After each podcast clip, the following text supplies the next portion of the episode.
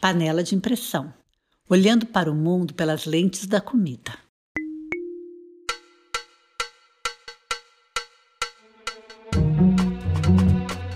Olá, meu nome é Elaine de Azevedo e esse é meu podcast Panela de Impressão. Esse é o último episódio dessa temporada Corona, né? E como todos anteriormente, gravado em casa.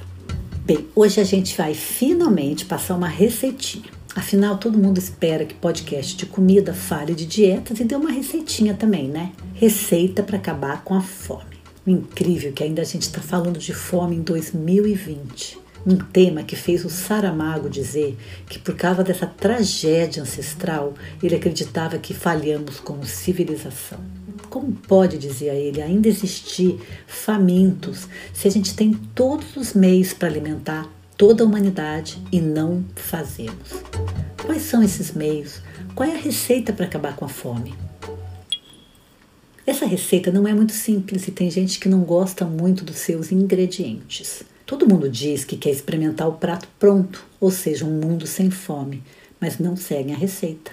É como querer ganhar na loteria sem jogar. E todos os países que seguiram a receita acabaram com a fome e, junto, ainda conseguiram acabar com a pobreza e com a desigualdade social.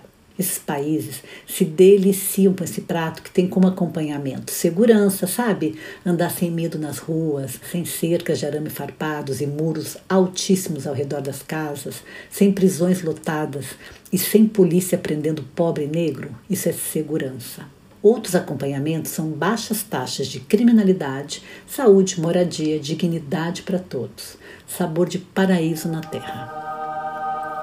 Segue então essa receita antiquíssima e tradicional de como acabar com a fome. Alguns ingredientes são locais, outros vêm de fora e alguns são dificílimos de encontrar. Mesmo que muita gente não goste dessa receita por aqui, eu insisto em passá-la, porque o prato é saudável, faz bem e depois quem experimenta nunca mais deixa de comer, porque seu sabor vai se revelando devagar. Então vamos lá. Eu vou começar com os ingredientes mais leves, tá bem? Porque eu tenho medo que você desista da receita. Primeiro ingrediente: dieta à base de plantas. Esse é o ingrediente mais novo dessa receita que é bem antiga como a humanidade. Mas agora todo mundo tem percebido que sem esse ingrediente não vai dar para acabar com a fome no mundo, porque a população está crescendo muito. Está cada vez mais claro que para alimentar mais pessoas é necessário comer menos proteína animal e uma dieta à base de plantas, como comiam as sociedades tradicionais. Isso porque as grandes áreas onde se plantam desequilíbrio ambiental e grãos produzidos pelas grandes empresas podem alimentar muito mais pessoas se a gente cultivar lá cereais, leguminosas, tubérculos, frutas e verduras. Mas cuidado! Comer carne, ovos e laticínios mais do que duas vezes na semana e repetir: eu não consigo mudar minha dieta. Tá difícil ser vegetariano. Você come o que numa dieta vegana? Ou minha nutricionista falou que a gente precisa de proteína animal, isso tudo acaba com a receita. Comece então a procurar esse ingrediente que dá um sabor único nessa receita. Segundo ingrediente: cuidado com o desperdício alimentar. Ingrediente essencial e que todo mundo que come pode cultivar. Não desperdiçar comida, não jogar comida fora, comprar e fazer só o que vai comer, congelar restos, usar o alimento todo, cascas, sementes, polpas. Isso porque um terço da comida produzida no mundo vira lixo. E essa quantidade daria para alimentar 3 bilhões de pessoas. Então, preste atenção nesse ingrediente, comece a cultivá-lo hoje mesmo na sua casa ou mesmo no apartamento. Agora vem os ingredientes mais complicados. Se começar por eles, o prato fica pronto mais rápido. Terceiro ingrediente: combate à pobreza. Esse é o ingrediente mais tradicional desse prato, insubstituível. Só combatendo a pobreza para acabar com a fome, pois só tem fome onde ainda tem pobreza. E quando a pobreza é combatida, a nação sai do mapa da fome. E essa é uma função de todos que seguem essa receita. Tem muita gente que diz: eu trabalho, trabalho muito, pago meus impostos e meus empregados. Não tem nada a ver com a pobreza do mundo. Até porque eu mesmo dou emprego para muita gente, eu só ajudo. Então saiba que esse é um dos pensamentos que ajuda a manter a pobreza no Brasil. porque eles esquecem que provavelmente para ter essa empresa, com o suor deles, ela foi herdada. Ou era uma fazenda, uma casa, uma herança qualquer que se transformou no seu negócio. Porque começar do zero, queridos, é para poucos, muito poucos. E como que eles ajudam? Fazendo filantropia de vez em quando, que não adianta muito, já vou avisando. Mas tem um jeito de mudar. Votando em quem quer mudar isso no Brasil, com disposição para pagar mais tributos e impostos, já que você é rico, e dividindo sua herança e perdendo um pouco dos seus privilégios, você pode sim ajudar a mudar esse quadro, que é um problema de todos nós. Outra coisa que interfere muito nesse ingrediente, além da hipocrisia e da ilusão de que o problema é dos outros, é repetir ainda hoje que o maior problema do Brasil é econômico.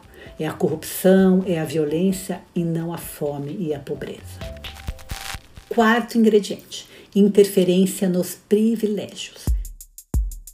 Esse é um ingrediente complicado de achar e pode até ser substituído pelo anterior. O sabor é assim bem parecido, mas quando a gente quer mesmo, a gente encontra. Interferir é até um nome chique desse ingrediente.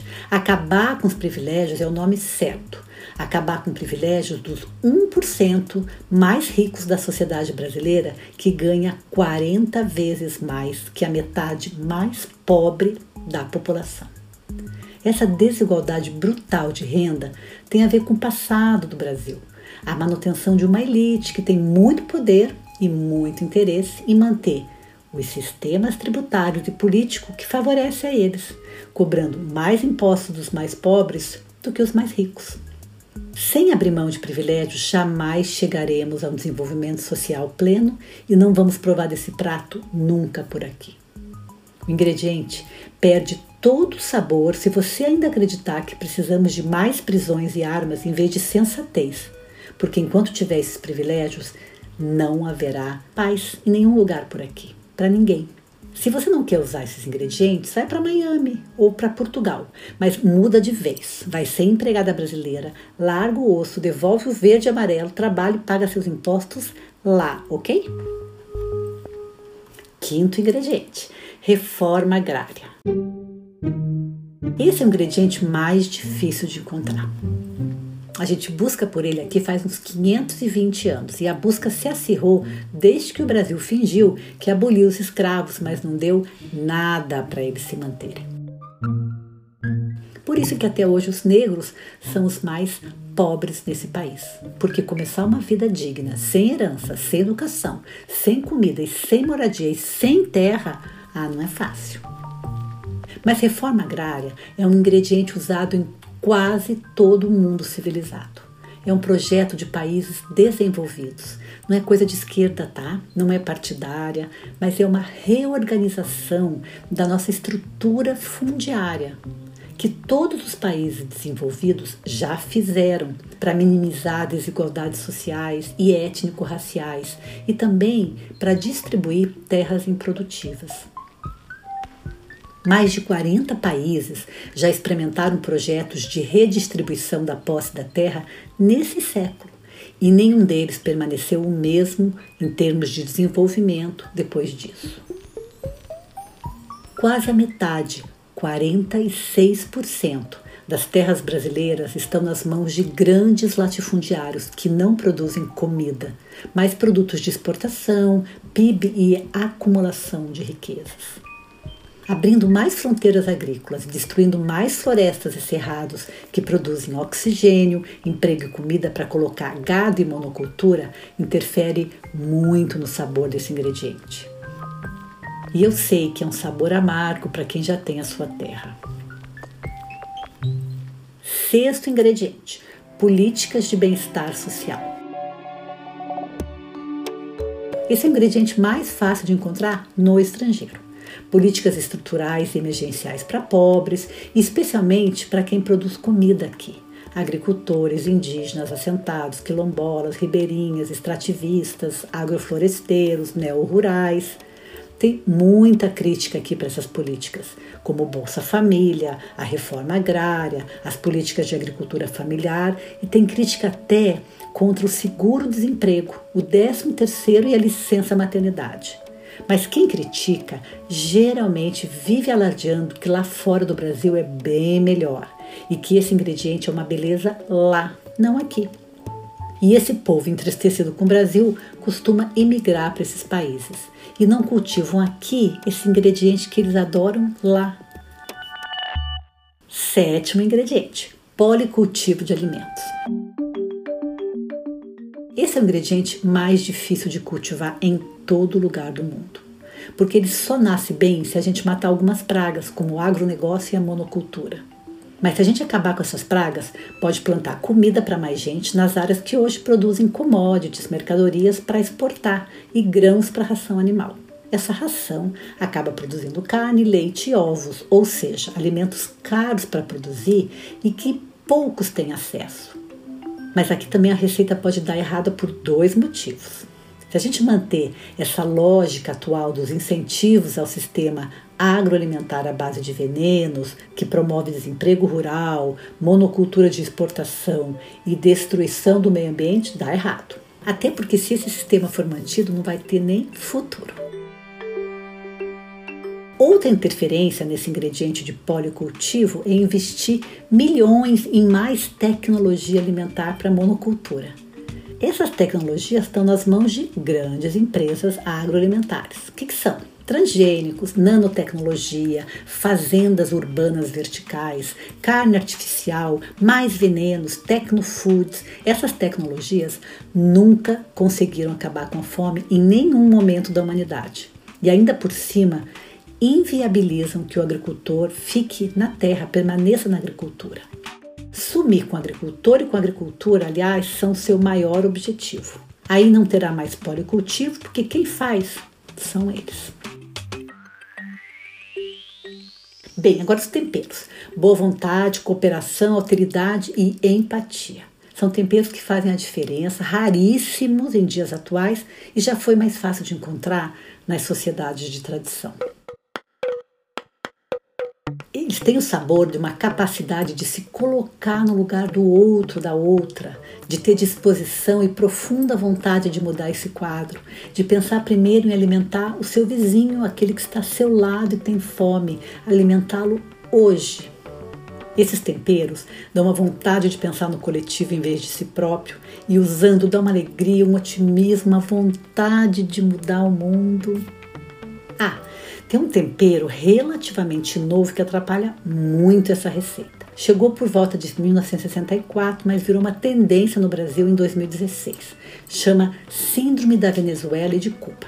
Ele interfere muito no sabor de qualquer receita saudável, aliás. Cuidado com ele. Esse tempero pode ser encontrado entre pessoas que esqueceram tudo que já estudaram em história ou quando nunca estudaram, ou ainda quando sua educação foi manipulada com livros e fontes de informação mentirosos. Aí, sem informação, essas pessoas vivem repetindo que as alternativas propostas para acabar com a fome são coisas de comunista, petista ou governo de esquerda. Vai para Cuba! Atenção! Se usar esse tempero, a receita vai dar errado porque além de tirar o sabor dos ingredientes, ela separa o povo e até as famílias brasileiras e ainda dá um ódio danado. Agora, modo de fazer: mistura todos os ingredientes para que a receita funcione bem. Só não coloca o último tempero, lembra disso. Coloca no forno quente, bem quente, para ficar pronto logo que a fome é grande. Aviso que esse prato costuma dar indigestão para uns 30% dos brasileiros que têm intolerância talvez 50%, mas tem uns 20% que preferem não assumir essa alergia. Mas para mim, esses são os mais resistentes a esse prato. Beijos e até a próxima temporada desse podcast, pois a minha primeira acaba aqui.